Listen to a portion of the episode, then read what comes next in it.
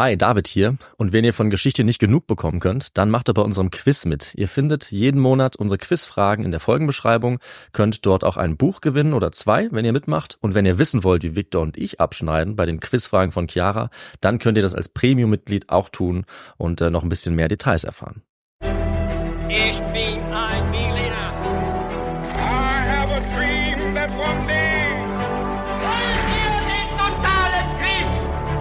Niemand hat die Absicht, eine Mauer zu errichten.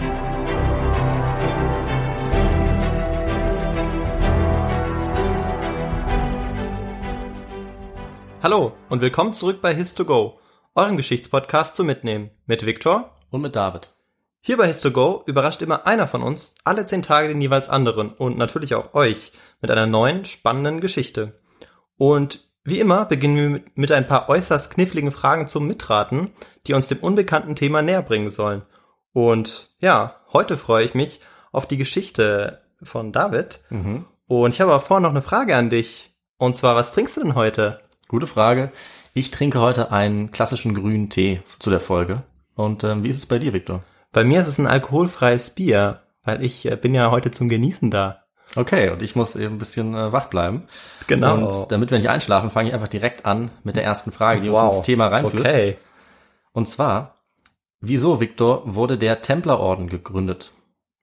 A. Um die Pilger im Heiligen Land zu schützen. B. Um als Eliteeinheit das Heer der Kreuzfahrer zu unterstützen. Oder C. Zunächst als persönliche Leibgarde des Königs von Jerusalem. Ich würde auf Antwort A tippen. Mhm. Ja. Okay. Dann gehen wir weiter zur nächsten Frage. Wie gelangten die Templer zu ihrem Reichtum? War das A. durch bargeldlosen Bankverkehr, B. durch Kriegszüge in Palästina oder C. durch eine eigene Steuer im Königreich Jerusalem? Hm.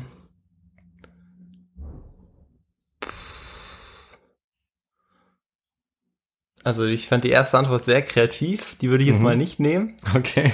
Sondern Äh, ich finde das mit der eigenen Steuer ja ganz interessant im Königreich Jerusalem Mhm. und würde die Antwort nehmen. Ich glaube, es war das war C. C, okay. genau. Ja. Die Steuer. Ja. Und dann noch eine weitere Frage.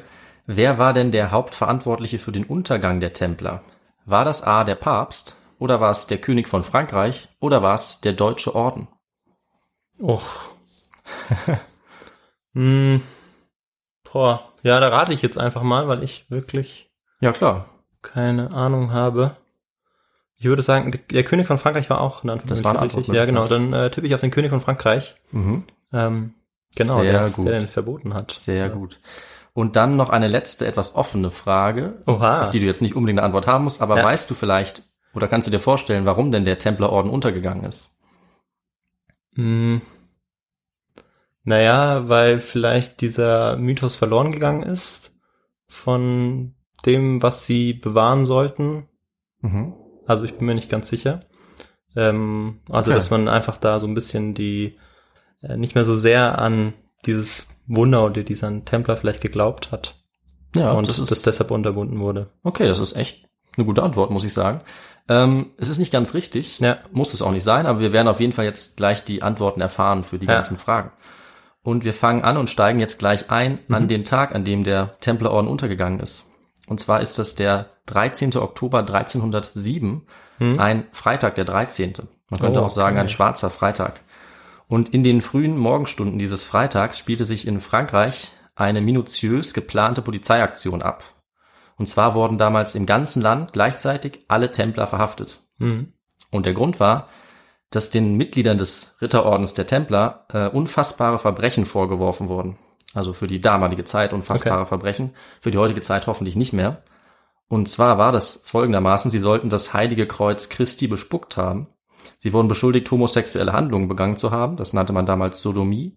Und sie sollten auch noch einen Dämon ange angebetet haben. Also Ketzer sollten sie sein, ja, Gotteslästerer. Ja, das ging natürlich gar nicht. Das ging natürlich nicht. Und was aber merkwürdig daran war, war das Vorgehen der Behörden bei dieser beeindruckend koordinierten Aktion, das muss man schon sagen.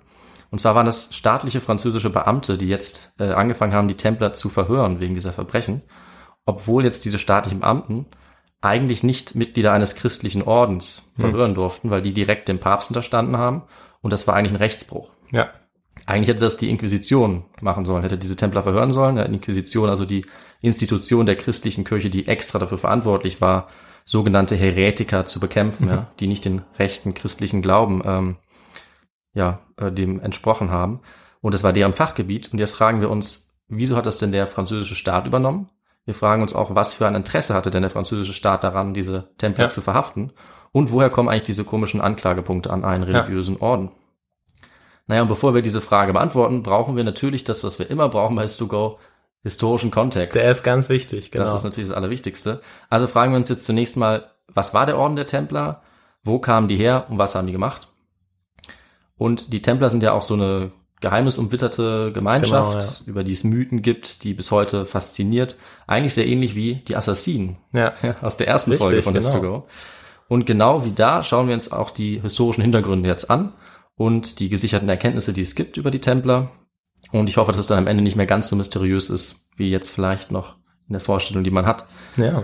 Und wir beginnen damit jetzt im Jahr 1119, als der Ritterorden der Templer gegründet wird. Mhm. Also es könnte auch ein Jahr mehr oder weniger gewesen sein, das weiß man nicht genau. Aber mich interessiert jetzt, Viktor, wo würdest du einen Orden gründen, 1119, wenn du die Wahl hättest? Ähm, ja, wir hatten ja am Anfang schon die Frage mit Jerusalem. Mhm. Ähm, also vielleicht dort, also an einer heiligen Stätte. Ja, genau, du hast total recht. In Jerusalem natürlich. Da Mhm. wurden die meisten Ritterorden um diese Zeit gegründet. Und der Grund war, dass, wie du auch richtig gesagt hast, christliche Pilger geschützt werden sollten. Mhm. Hast du völlig richtig gesagt. Und warum? Weil 1119 eben die Zeit der Kreuzzüge ist. Ja. Ja. Also die Stadt Jerusalem hatten die christlichen Kreuzfahrer 1099 erobert. Die haben dann ein riesiges Blutbad angerichtet. Die haben die Bevölkerung massakriert. Und dann haben sie dort auch ein Königreich gegründet, das auch Jerusalem hieß. Und weil dieses heilige Land jetzt eben im Besitz der Christen war, also später ging es dann auch wieder verloren und es war natürlich für Muslime und Juden ebenso wichtig, aber weil es jetzt eben für die Christen wichtig war und in deren Besitz sind sehr viele Europäer dahin gepilgert. Mhm. Ja, und man konnte ganz gut mit dem Schiff übers Mittelmeer dahin fahren, aber dann der Weg ins Landesinnere zu Jerusalem von der Hafenstadt Jaffa aus, der war weit, der war unsicher und die Pilger wurden auf diesem Weg oft ausgeraubt und äh, getötet, auch von, Ja. von Plünderern, Räubern, Wegelagerern. Das heißt, sie brauchten Schutz. Und aus diesem Grund haben sich die Templer dann gegründet, Okay, um ja. diesen Schutz äh, den Reisenden, den Pilgern zu gewähren. Und wer waren das jetzt, diese Leute, die den äh, Orden gegründet haben?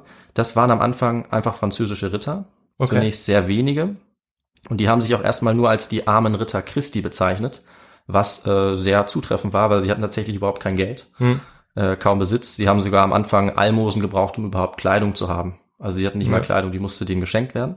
Also sollte, ja. habe ich das richtig verstanden, dass sie sich mehr oder weniger von innen heraus rausgebildet haben? Also dass es nicht irgendwie äh, auf Befehl des Königs oder so passiert ist, sondern dass man tatsächlich von sich aus gesagt hat, okay, wir müssen, wir müssen diese Route schützen Ja, und ähm, genau. Okay. genau. Also sicherlich Ja. aus einem heiligen Eifer heraus, aber es gab Ja, äh, keinen konkreten Befehl, sondern die haben sich selbst dazu entschlossen, Ja, äh, ja sich genau. zu gründen Okay. und haben dann allerdings von einigen ähm, christlichen Autoritäten dann schnell auch ähm, Unterstützung bekommen oder auch Anweisungen, an was sie sich dann halten sollten Ja. als Orden.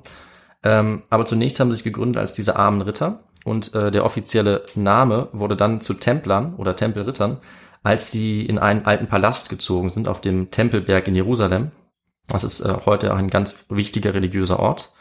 Und diese haben, die haben sie geschenkt bekommen, Mhm. dieses Schloss da, haben sich dann niedergelassen und sie wurden dann äh, nach einer Weile auch vom Papst anerkannt, offiziell. Okay. Ja. Das heißt, sie haben sich dann äh, selber strenge Regeln geben können. Das heißt, sie haben Gelübde abgelegt, sie haben versprochen, in Armut zu leben, in Keuschheit und Gehorsam und eben vor allem diese Pilger auch zu schützen. Und am Anfang hatten sie sehr wenig Mittel, waren sie sehr arm. Also es gibt auch ihr, ihre, ihr Wappen zeigt zum Beispiel auf Münzen äh, zwei Ritter, die auf einem Pferd sitzen, um zu Okay, zeigen, dass ja. sie so arm waren, dass Ja. sie eben zu zweit auf ein Pferd mussten. Aber das hat sich sehr schnell geändert. Ja, die haben Geldgeschenke bekommen, äh, die haben äh, Land bekommen, die haben dann auch langsam mehr Mitglieder bekommen und haben sich dann schon bald im Heiligen Land und auch überall in Mittel- und Westeuropa ausgebreitet. Haben da Okay. überall Niederlassungen und Stützpunkte errichtet. Mhm. Und äh, sie haben dann einen Sonderstatus erhalten, dass sie nur dem Papst unterstanden haben und keine weltliche Macht ihnen irgendetwas befehlen konnte. Okay. Wow. Eigentlich. Wir haben ja schon gemerkt am Anfang, dass das äh, leider dann am Ende nicht mehr so war Ja, oder ihnen zumindest nichts mehr genützt hat. ist auch ganz interessant, wahrscheinlich dann auch den Weg zu sehen, weil der in der Zwischenzeit auch ganz viel passieren wird. In der Ja. Auseinandersetzung zwischen äh, Papst und Königtum auch. Ja, unter anderem.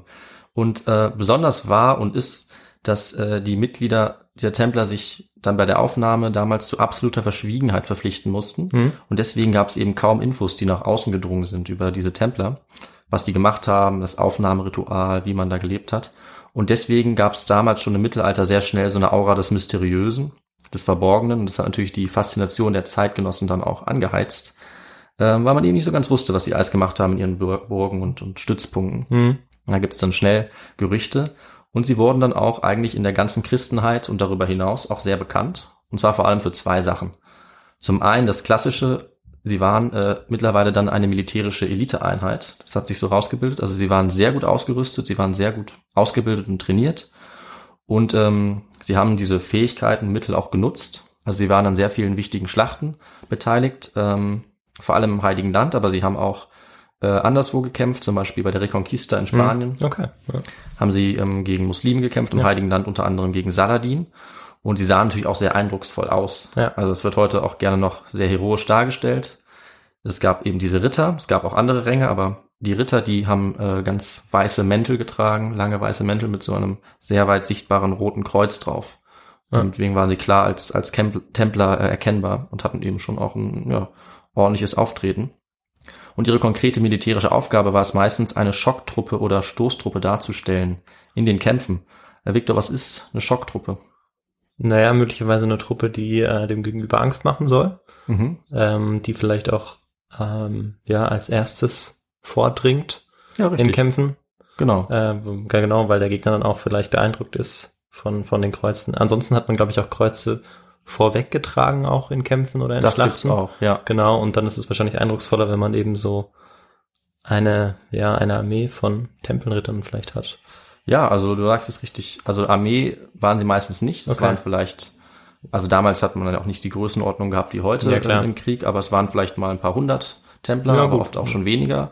Aber das hat eben gereicht, weil die waren schwer gerüstet. Ja. Und Schocktruppe, wie der Name schon sagt, die haben als erstes angegriffen. Ja. Den Gegnern haben den wirklich geschockt durch den Aufprall, also durch einen sehr starken Angriff. Und dann kam sozusagen der Rest der Armee hinterher. Aber auch erstaunlich, oder? Also, dass man die Tempelritter so als erstes reinschickt, die Ja. ja am besten ausgerüstet sind, wahrscheinlich auch sehr gut kämpfen können. Genau. Aber wenn man als erstes in den Kampf geht, ist die Wahrscheinlichkeit ja hoch, dass man dann auch fällt. Sehr richtig, so ist es. Also sie waren Elitekämpfer, die eben sehr gut kämpfen konnten, aber auch äh, sehr oft gestorben sind. Also Ja. die, äh, ja, Die Lebens- Langlebigkeit war nicht gegeben. sehr niedrige Lebenserwartung haben die Ja. damals gehabt. Ähm, das war für die aber auch okay, weil sie sind dadurch natürlich in den Himmel gekommen. Ja, sie waren natürlich Ah. äh, Elitekämpfer für Christus, Ja. für das Christentum. Ähm, und ja, du hast recht. Also sie waren zwar sehr gut ausgerüstet, aber es sind immer sehr viele gestorben bei so einer Aktion, auch wenn es erfolgreich war. Ein Beispiel habe ich mir noch ausgesucht. Zum Beispiel ist in einem Fall der Großmeister des Templerordens, also das war der Anführer der Organisation, bei der Belagerung der Stadt Askalon getötet worden. Und zwar vermutlich, wenn die Quelle dazu wirklich stimmt, ist er mit 40 Templern durch eine Bresche in der Mauer, durch so ein Loch gegangen. Und leider ist aber der Rest der Armee eben nicht hinterhergegangen, dann wurden alle Templer getötet. Und es kam schon öfter mal vor, dass fast alle Templer ähm, gefallen sind, die Ja. bei der Schlacht dabei waren und auch eben die tatsächlich Okay. obersten Anführer, Ja, die ja. Großmeister, die haben auch gefährlich gelebt. Und sie hatten aber nie Probleme, neue Ritter zu bekommen, weil sie eben durch ihren Kampfeinsatz, durch ihre hohen, frommen Ideale äh, sehr große Prestigewirkung Mhm. hatten. Also die waren berühmt. Jeder wollte da eigentlich mitmachen. Als, als ritterliches Ideal war das ganz, Okay. ganz weit hochgehalten. Naja, und diese militärische Funktion als Elitetruppe im Kreuzzugsheer, die erklärt eben einen Teil des Mythos als unbesiegbare Kämpfer, oder jedenfalls sehr gefährliche. Und sie haben, wie gesagt, gekämpft in Palästina, in Spanien, bei der Reconquista, aber auch im Osten gegen die Mongolen. Hm. Auch da waren die unterwegs. Allerdings waren von allen Templern nur ungefähr 10% auch Kämpfer oder Ritter.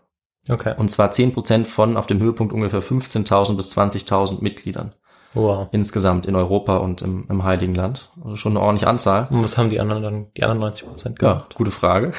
Also da gab es zum einen äh, viele Geistliche, Ja. Kleriker, die waren für die spirituellen Bedürfnisse der Templer zuständig, aber es gab auch Beamte, Verwalter und Hilfskräfte. Und die hat man gebraucht für das Entscheidende, was die Templer gemacht haben, wozu wir jetzt kommen. Nämlich haben die Templer es relativ bald auch mit ihrem Schwur zur Armut nicht mehr so ganz genau genommen. Sie haben nämlich bald angefangen, Geldgeschäfte zu machen und haben dann nach und nach einen enormen Reichtum angehäuft. Ja, Das war ganz entscheidend. Man kann sogar davon sprechen, dass die Templer ein erstes Bankensystem aufgebaut haben und dass sie auch sehr früh ein System mit Schecks ähm, etabliert haben, wie wir es Okay. auch heute noch kennen. Ähm, Und wieso haben die Templer das gemacht oder wieso konnten sie es machen? Also die Templer haben schlauerweise viele Ansiedlungen in Europa gehabt und im Heiligen Land und ähm, also in der Levante im Nahen Osten. Und die haben das eben verbunden, weil sie den ähm, Reisenden, die da hin und her wollten, ein super Angebot gemacht haben. Wenn jemand von Europa jetzt rüber wollte ins Heilige Land, dann konnte die Person vor der Reise alle Wertgegenstände den Templern abgeben. Die haben das dann genau, ähm, ja, genau geschätzt und äh, haben das dort deponiert. Ja. Und auf der anderen Seite dann wieder, also angenommen, man kommt dann äh, wieder an, äh, in Jerusalem oder anderswo, gab es diesen Scheck, den hatte man dabei. Da stand drauf, wie viel alles wert war und dann hat man genau das wieder ausgezahlt bekommen von den Templern bei dem Stützpunkt, was ähm, eben auf dem Scheck stand. Und auf der Reise hatte man aber nur den Scheck und war dadurch eben sicher vor, äh, vor Raub und Überfällen, Ja. weil nur sel du selber konntest halt den Scheck einlösen und du hattest jetzt aber kein Gold dabei. Das hatten eben die Templer für dich gelagert. Ja, und viele Schecks wurden wahrscheinlich dann auch nicht eingelöst, weil so eine Reise auch gefährlich sein Das kann. kann natürlich passieren. Und das äh, Und Vermögen hatten natürlich dann natürlich die Templer. Ja. Aber selbst wenn das nicht passiert sind, äh, ist, haben die natürlich schon auch ein bisschen was da Ja. behalten, weil immerhin war das ja eine Dienstleistung, ist ja klar. Genau, ordentlich Gewinn gemacht. Ja, und das war wirklich ein geniales System für die Zeit. Also die Templer haben mitverdient, die sind wahnsinnig reich geworden. Und man kann sagen, sie haben den ersten bargeldlosen Bankverkehr gegründet. Ja, das ist die Antwort Verrückt. auf die Frage, die wir am Anfang hatten. Ja, Äh, also sie waren wirklich eine, ja, eine Wirtschaftsmacht Okay. Zeitpunkt. Die waren sehr, sehr reich, sie hatten sehr viel Einfluss. Ähm, mit diesem kleinen Bonus, den sie dann gehabt haben, ja. was doch die Also, verrückteste Antwort. Ja, da war es jetzt schon so. Okay. Ja, darauf wäre ich nicht gekommen, nee. Nee, finde ich auch. Das ist echt spannend. Dafür sind die eben nicht so bekannt. Aber tatsächlich zu der Zeit Fürsten, Könige, lauter wichtige Leute haben sich von ihnen Geld geliehen, haben ihr Geld ihnen übergeben, das bei denen gelagert und dadurch haben sie natürlich ähm, sehr viel Einfluss und, und Reichtum dann gewonnen. Und sie hatten eine riesige Flotte von Schiffen im Mittelmeer. Sie hatten dann viele wichtige Burgen, waren auch einfach wichtige Kämpfer für das Christentum. Das darf man nicht unterschätzen. Aber ähm, wenn du jetzt ganz viel Reichtum anhäufst und enorme politische, militärische und eben auch ja wirtschaftliche Macht hast, dann äh, kann es natürlich auch sein, dass du dir ein paar Feinde machst auf dem Weg. Und Mhm. das ist jetzt das, was tatsächlich dann zum Untergang der Templer führen sollte. Okay. Zumindest breche ich das jetzt darauf runter. Ja. Weil das ist vielleicht der wichtigste Punkt, kann man sagen. Das Problem war nämlich, dass es ähm, viele Leute gab, die Schulden angehäuft haben bei den Templern, ähm, wie das eben so ist bei Geldgeschäften. Ne? Und einer dieser Schuldner war tatsächlich der französische König. Ja, Oh. Nämlich zu dieser Zeit war das Philipp IV., genannt der Schöne. Ja. Und der war ein skrupelloser und gerissener Gegner für die Templer. Er hat sein Reich vorher effektiv verwaltet. Es war ein sehr fortschrittlicher Staat, Frankreich damals. Er hat sich rücksichtslos bereichert und seine Herrschaft hatte um 1300 schon erste absolutistische Züge auch. Okay. Und na, weil die Templer durch ihren Sonderstatus als Orden von Elite-Rittern, die vom ganzen Abendland eigentlich bewundert wurden, ganz schön arrogant geworden sind, haben sie das auch den König spüren lassen. Und das ist vielleicht auch ein Grund dafür, dass er äh, sie sich dann verfeindet haben mit ihm. Und ähm, man muss trotzdem sagen, dass obwohl sie jetzt Feinde hatten und eben den französischen König sogar persönlich ein bisschen gedemütigt hatten, weil der einmal bei denen Unterschlupf gesucht hat und die dann gesagt haben, ja, du siehst, wir sind vielleicht sogar mächtiger als du. Ja, Mhm. also die waren wohl sehr hochnäsig zu ihm. Ähm, und er war ihnen dann nicht mehr wohlgesonnen, aber sie allerdings eigentlich ihm schon. Also die Templer, das ist wichtig zu erwähnen, die waren eigentlich Frankreich und dem französischen König total treu ergeben. Hm. Da gab es für sie keinen Grund, irgendwie gegen ihn vorzugehen. Die meisten Ritter kamen sowieso aus Frankreich im Templerorden. Und sie haben auch ihren gesamten Schatz nach Paris gebracht. Dummerweise, muss man im Nachhinein sagen. Weil um 1300 war die christliche Herrschaft im Heiligen Land beendet. Ja. Die wurden vertrieben dann von äh, muslimischen Kräften. Und äh, dieser Schatz musste irgendwo hin und leider haben sie ihn nicht auf eine Insel zum Beispiel gebracht, die sie auch im Besitz hatten, sondern sie haben ihn direkt nach Paris gebracht. Und ja, die Templer hatten jetzt den Schatz in Paris. Sie waren jetzt nicht mehr so wichtig für die Verteidigung des Heiligen Landes, weil es gab eigentlich nichts mehr zu verteidigen. Das war eben verloren jetzt, äh, zumindest politisch, militärisch. Und äh, der König hat jetzt eben seine Chance gesehen, sich den Reichtum der Templer einzuverleiben. Ja. Und äh, deswegen wurden zu dieser Zeit dann auch äh, Gerüchte vom König genutzt, die es gab, dass die Templer vielleicht doch nicht so fromm waren, wie sie eigentlich vorgegeben haben. Und der König und seine Leute haben dann einen Plan ausgeheckt für die Verhaftung aller Templer, die wir jetzt am Anfang schon gehört haben. Aber sie braucht natürlich einen guten Vorwand. Hm. Ja, und der König und seine Leute, also seine Minister, die haben sich jetzt eben gedacht, okay, wir können diese Gerüchte als Vorwand benutzen für diese Verhaftung, die ich am Anfang schon ähm, erwähnt habe. Und die Anschuldigungen, die waren zwar frei erfunden, aber die waren eben effektiv. Das war das, was man Ketzern damals eben so vorgeworfen hat, also Homosexualität, ja, Ketzerei allgemein, Anbetung von Dämonen. Äh, das war zwar völlig frei erfunden, aber man konnte das damals durchaus machen. Hm. Ja, und ähm, die hatten eben auch die Machtmittel dafür, erstmal diese Anklage zu machen. Was dann passiert ist, ähm, da gab es natürlich dann mehrere Möglichkeiten, wie das verlaufen konnte. Aber die Hauptverantwortlichen für die Verfolgung der Templer, das war zunächst der König von Frankreich, aber eben auch der Papst. Also Ach, der wenn Papst der nicht, okay. ja, der, wenn der Papst nicht mitgemacht hätte, dann wäre das alles nicht so einfach gewesen. Ja, das denke ich mir. Denn seinem Schutz war ja der Orden unterstellt. Er war ja, Ja. die höchste Autorität. Und der König war auf jeden Fall der Drahtzieher. Also er hat die Zerschlagung des Templerordens jetzt angeordnet. Er hat die Folter und die Morde an den Templern zu verantworten, zu denen wir gleich noch kommen. Hm. Und das war wirklich auch für diese Zeit schon ein wahnsinniges Unrecht. Also Ja. auch aus der Sicht der Leute damals. Und deshalb hat der Autor Andreas Beck diese Verbrechen sogar als den größten Justizmord des Mittelalters bezeichnet Okay. die da passiert sind. Ja. Und aber auch der Papst war eben nicht unschuldig. Also er hat sich erpressen lassen vom französischen König. Er hat dann selbst den Orden der Templer offiziell aufgelöst und sie auch mitverfolgt, obwohl er eigentlich ihr Schutzherr war und sie hätte Ja. beschützen sollen. Und gerade das ist dann eben ähm, tragischerweise ja fehlgeschlagen aus, aus Sicht der Templer. Aber der Papst war eben wahrscheinlich auch abhängig von der Gunst auch der Franzosen, weil ich glaube, das abendländische Schisma ist ja dann auch nicht mehr weit weg. Genau, der Papst war zu diesem Zeitpunkt schon in Avignon. Ach, der war tatsächlich schon in Avignon. Ja, ah, ich das war der erste. sicher. Ja, Ja. das war Clemens der Fünfte, war der erste, der seinen Sitz nach Avignon verlegt Ja, hat. Genau, und dann äh, ist es ist natürlich noch näherliegend, dass man dann diese Kooperation mit Frankreich eingeht. Genau, der, der Papst war darauf äh, angewiesen, der konnte Ja. auch erpresst werden vom französischen Genau. König. Das wurde er auch. Ja. Ähm, und als dann am 13. Oktober 1307 die Templer in Frankreich eben ähm, gefangen genommen worden waren unter diesen fabrizierten Anschuldigungen, brauchte man dann eigentlich nur noch Geständnisse von denen. Hm. Ja, und wie hat man die damals bekommen? Eben durch Folter natürlich. Das war ja schon nicht unüblich. Und die Gefängnisse waren jetzt also voll mit Templern. Die wurden Mhm. oft auch in ihre eigenen Burgen geworfen. Dort wurden sie dann grausam gefoltert. Viele sind gestorben in, in Kerkerhaft oder durch die Folter. Und viele haben dann eben dadurch alles gestanden, was man ihnen vorgeworfen hat. Die Mhm. haben dann eben nur noch einen Eid geschworen, unterschrieben. Oft wussten sie gar nicht, was sie unterschreiben, weil natürlich Mhm. konnten auch von denen nicht alle lesen. Und dann hatte eben der König und seine Minister hatten dann schon den Beweis durch die Geständnisse, den sie eigentlich gebraucht haben. Und schließlich hat dann unter großem Druck, unter Erpressung und vielleicht auch Folter sogar der Großmeister des Templerordens gestanden. Das war zu der Zeit der Jacques de Molay. Mhm. Das war eben auch der letzte Großmeister des Templerordens. Und er hat dann zugegeben, dass er auf das Kreuz gespuckt habe und dass er Jesus Christus verleugnet habe. Und das kann man dann eben als Todesurteil zu der Zeit auch schon sehen. Ähm, zuletzt zumindest. Vorher hat der Papst schon noch ein bisschen versucht, gegenzusteuern. Ja. Also ähm, er hätte die Templer schützen können. Er hat teilweise versucht, es auch so ein bisschen die Prozesse in seine eigene Gewalt zu bekommen. Mhm. Ähm, hat es aber nicht geschafft und es auch nicht letzten Endes äh, mit Nachdruck versucht. Ähm, und der französische König hat dann äh, Clemens zunächst dazu überzeugt, äh, ihn das äh, quasi mit seiner eigenen Polizeigewalt machen zu lassen, also ihm die Verfolgung zu unterstellen, den Behörden Frankreichs. Mhm. Und der Papst hat dann zwar noch Widerstand geleistet, es ging so ein bisschen hin und her, aber am Ende wurde er vom König erpresst und er hat dann den Orden 1312 offiziell aufgelöst. Ja. Ja, und viele der Templer, die gestanden hatten, einige hatten die Geständnisse zwar auch zurückgenommen, aber Mhm. das hat ihnen auch nichts mehr gebracht. Die wurden dann verurteilt und äh, oft hingerichtet. Und zwar auf dem Scheiterhaufen verbrannt. Das eben Okay. die Strafe Ja. für Ketzer war. Und so ist es auch mit dem letzten Großmeister der Templer passiert. Also Jacques de Molay wurde 1314 auf dem Scheiterhaufen verbrannt. Und zusammen mit ihm viele andere Templer. Es war wirklich ein grauenhafter Tod. Ja. Und ja, dass diese Justizmorde durch den Staat Frankreich auch nach damaligen Rechtsverständnis verbrecherisch waren, das ist heute ziemlich klar.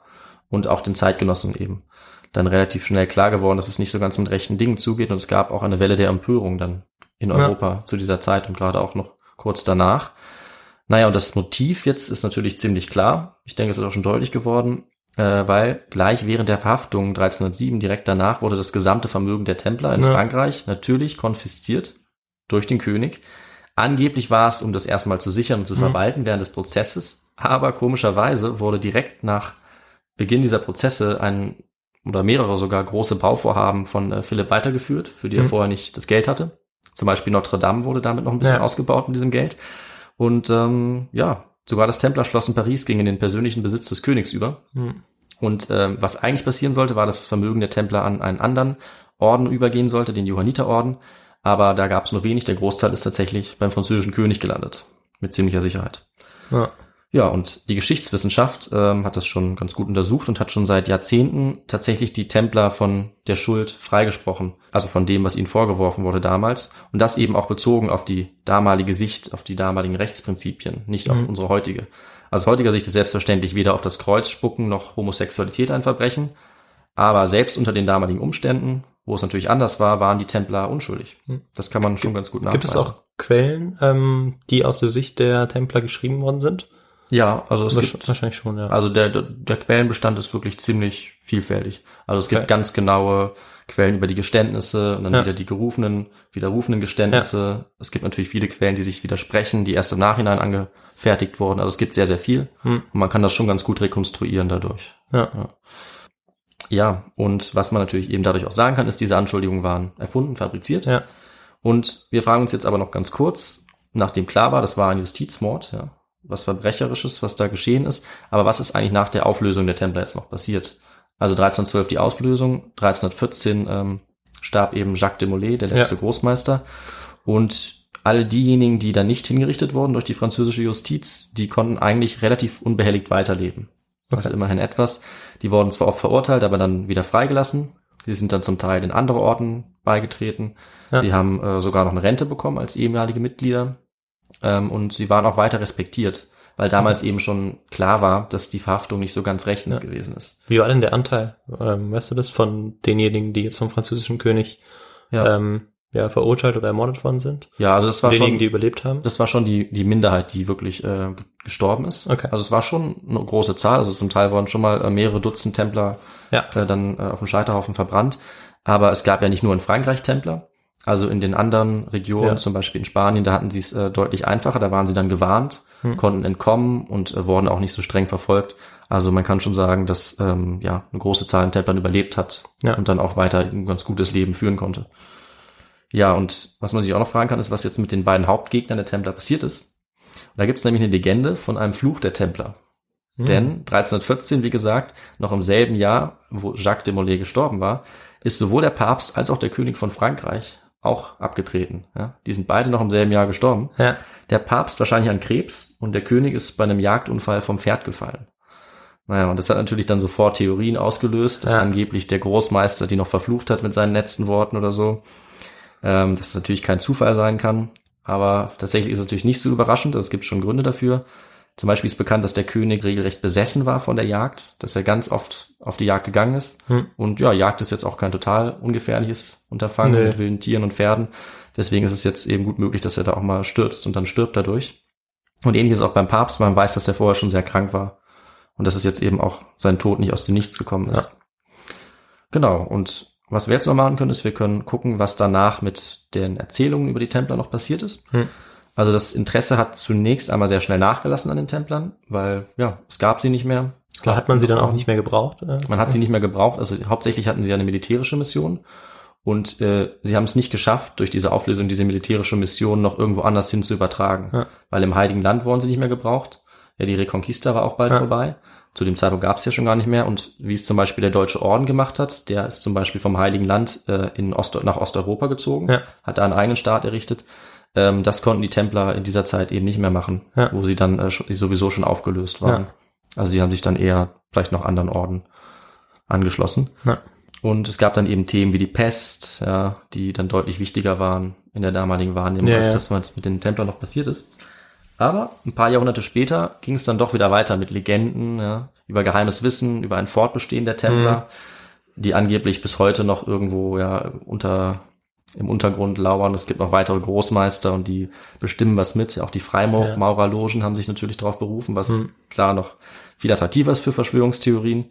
Da gibt es Erzählungen, dass sie den Heiligen Gral versteckt haben, irgendwo einen riesigen Stadt, Schatz versteckt haben, nach dem einige Leute scheinbar suchen. Ja, das sind Legenden, die eben heute noch dazu beitragen, dass es so eine geheimnisvolle Aura gibt um die Templer herum.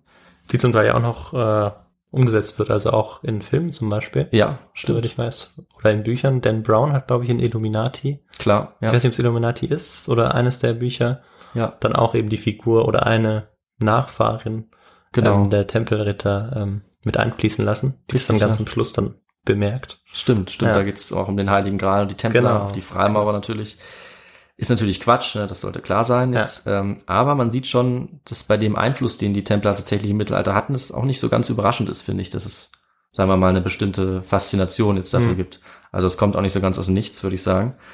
Ähm, und eine Theorie, die es auch noch um die Templer gibt, die ich ganz interessant fand und weil ich sie am Anfang schon erwähnt habe, ist, dass der Tag, der Freitag der 13., Mhm. 1307, dass das der Ursprung von dem Freitag, den 13. als Unglückstag ist. Allerdings, wie so oft, ähm, ich löse es jetzt gleich wieder auf, ich wollte es nochmal erwähnen, es ist sehr unwahrscheinlich mittlerweile, dass Ja. das wirklich der Ursprung ist. Es ist theoretisch möglich, Ja. aber es ist, denke ich, jetzt einfach eher ein ganz schöner Zufall, dass das damals auch schon der Freitag der 13. war. Und ja, somit bleibt jetzt einiges übrig, denke ich, was realistisch historisch nachverfolgbar ist, ähm, von im Grunde einer international agierenden Militärmacht in ganz vielen Ländern Europas und darüber hinaus, eine Finanzmacht, die beinahe schon einen eigenen Staat dargestellt hat. Das waren die Templer. Genau, aber das eben nicht durchsetzen konnte. Also vielleicht, ich weiß nicht, ob man da Parallelen zu den Hunden ziehen kann, ist wahrscheinlich schwierig, aber Ja. die sich eben nicht irgendwie ein Gebiet aussuchen konnten oder sich irgendwie organisieren konnten, sodass sie ähm, ja ihr Überleben eigentlich auch sichern konnten, sondern sie blieben eigentlich immer abhängig Ja. von ähm, ja entweder dem Papst oder eben denjenigen, die ihnen Aufträge gaben. Ja, Und ja, sie, sie haben sich einfach nicht organisieren können oder wollen. zumindest nicht rechtzeitig, ja. Also Ja. die Frage ist, was passiert wäre, wenn sie eben nicht aufgelöst und, und verfolgt worden wären. Ja. Aber sie hatten zu dieser Zeit zumindest auch äh, so ein bisschen so eine Strukturkrise. Also sie hätten eh wahrscheinlich äh, reformiert werden müssen.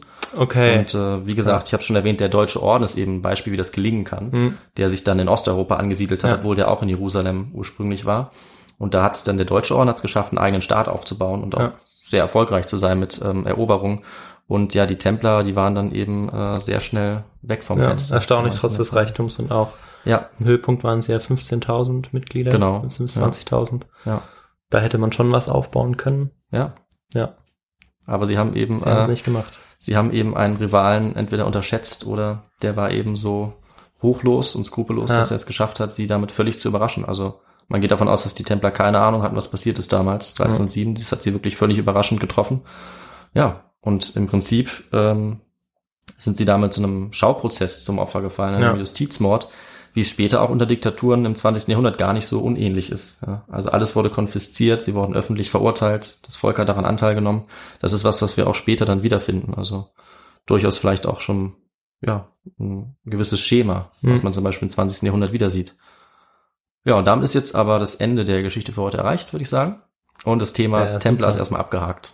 Ja, vielen Dank, David. Wirklich eine super spannende Geschichte. Und mal wieder eine Geschichte, in dem es auch so ein bisschen um, ja, und zum Teil auch um die Gier nach Gold geht Ja. oder um Reichtümer.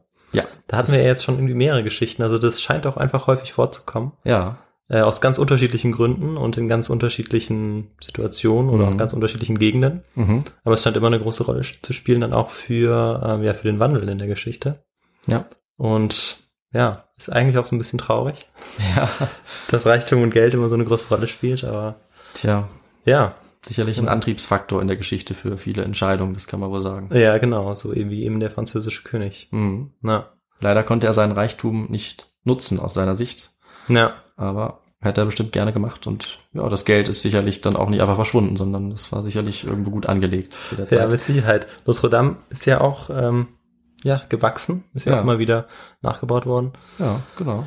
Genau, hat zwar in den letzten Jahren einen kleinen Knacks erlitten, Ja, aber ähm, wird hoffentlich bald wieder genau. renoviert, Das, restauriert werden. ja, das, Genau. das hoffe ich auch. Auch wenn es vielleicht mit dem Templerschatz ein bisschen mitfinanziert ist, kann jetzt die Kirche auch nichts für. Hoffen wir, dass das bald ähm, man das wieder besichtigen kann und es wieder gut gerettet werden kann. Na. Ja, und dann ähm, sage ich doch am Ende noch was zu meiner Literatur. Ja, genau, das würde mich noch interessieren, was du da benutzt hast. Ja, genau. Also ich habe äh, drei Bücher jetzt, auf die ich mich bezogen habe. Zum einen habe ich von Malcolm Barber äh, in die Templer reingeschaut, Geschichte und Mythos. Hm? Dann von Andreas Beck, Der Untergang der Templer, der größte Justizmord des Mittelalters. Mhm. So hat er das Buch sogar auch genannt. Ganz schön reißerisch. Ne? Naja, klar, jetzt gleich, worauf es hinausgeht. Genau. Ja. Und dann gibt's noch ein etwas populärwissenschaftlicheres Buch, aber auch ganz nett, äh, von Malte Heidemann und Franziska Schäfer, Tatort Mittelalter, berühmte Kriminalfälle. Hm. Ja, da habe ich das drin gefunden und dann habe ich gedacht, das, das nehmen wir. ja, das ist ein gutes Thema. Genau. Ja, und ich hoffe, jetzt äh, haben wir ein bisschen Mythos äh, beantwortet. Ja. Auf jeden Fall. Merkmale Also, äh, ich weiß jetzt, was die Templer äh, so gemacht haben, äh, wie es mit ihnen zu Ende gegangen ist und vor allem, ähm, dass sie dieses bargeldlose, ähm, den Bezahlvorgang, bargeldlosen Bezahlvorgang eingeführt haben. Genau. Wie wir heute mit PayPal bezahlen äh, Ja. oder PayPal und äh, ja, Bitcoin und so weiter. Genau. Das Sie waren die damals Ersten. die Templer, genau. Sie Die waren die ersten, die das ja. eingeführt haben. Das ist schon spannend. Und vor allem, dass auch, ähm, ja, dass eigentlich nur 10% von äh, den Templern tatsächlich dann auch Ritter waren. Ja, Äh, ja, und der Rest, ähm, ja, auch einfach nur in diesem Orden angehörte, beziehungsweise dann noch andere Aufgaben hatte. genau. Ja. Also wenn man an Templerritter oder an Templer denkt, dann denkt man eigentlich immer an die Ritter ja. und hat das immer vor Augen. Aber dass da dann schon noch ein bisschen mehr dahinter steckt, ist ja auch spannend. Ja, eben, das ist so ein heroisiertes, idealisiertes Bild. Ja, also klar. selbst von den 10% der kämpfenden Leute waren die Ritter auch nur wieder ein kleiner Teil, weil die Mhm. hatten noch natürlich Hilfstruppen, die da noch mit reingerechnet sind oder Sergeants, ja. Ja. Also die vollen Ritter, das waren dann doch auch nur immer ein paar hundert. Ah, Und die waren auch sehr teuer. Also wenn die alle gestorben sind, ähm, musste man tatsächlich auch also mit viel Verlusten an Geld rechnen, was auch Ja. ganz interessant ist. und trotzdem hat man es immer vorgeschickt. Genau, ja. Das, äh, Einfach weil man es konnte. ja, weil man es konnte, weil man es wollte und weil es natürlich auch effektive Kämpfer waren, diese Elite-Truppen. Und deswegen eben dieser Mythos bis heute, denke ich. Ja, also das hat ganz gut funktioniert. Ja, super. Dann äh, sage ich am besten noch was äh, dazu, wie man uns folgen kann Ja, und Sehr uns gut. unterstützen kann. mhm.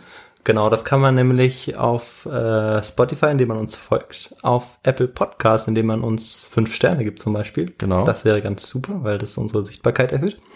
Und man kann uns auch noch gerne eine Feedback-E-Mail schreiben auf ähm, his2go. Punkt, oder? Ist es, ist es anders? Ich glaube, es ist Feedback. Ja, danke, danke. Gut. Also feedback.his2go at gmail.com. Ist das richtig? Das ist richtig. Okay, perfekt. Sehr gut. Genau, da kann man uns gerne noch äh, Feedback senden oder Tipps für neue Geschichten. Genau. Ähm, genau. Und habe ich was vergessen? Ich glaube, du hast alles erwähnt. Ja. Abonniert uns, bewertet uns, schreibt uns, wo auch immer ihr eure Podcasts hört. Ah, Und dann würde ich sagen, wir melden uns einfach in zehn Tagen wieder mit deiner Geschichte, Victor. genau. Und eine Sache noch, wir sind auch noch auf Instagram. Das hätte ich fast vergessen. Okay. Ja, Instagram, da kann man uns auch folgen. Stimmt. Ja. Genau. Ansonsten in zehn Tagen wieder. Und bis dahin, macht's gut. Bis zum nächsten Mal. Ciao. Tschüss.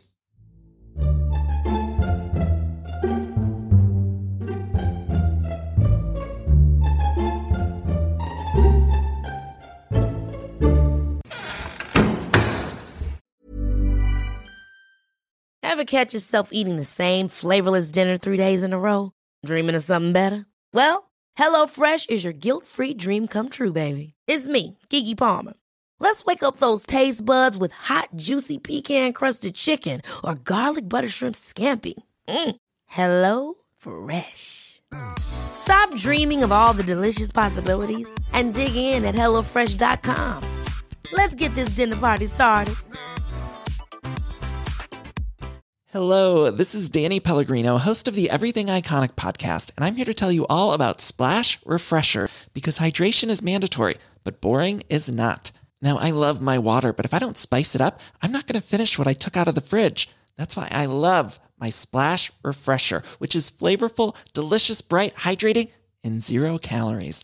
The wild berry flavor is my fave. No, wait. Is the pineapple mango flavor my fave? You know what? All five craveable splash refresher flavors are my fave because they're so delicious. So get hydrated and enjoy it with Splash Refresher. Imagine the softest sheets you've ever felt. Now imagine them getting even softer over time. That's what you'll feel with Bowl and Branch's organic cotton sheets. In a recent customer survey, 96% replied that Bowl and Branch sheets get softer with every wash. Start getting your best night's sleep in these sheets that get softer and softer for years to come. Try their sheets with a 30-night guarantee. Plus, get 15% off your first order at bowlandbranch.com. Code BUTTERY. Exclusions apply. See site for details.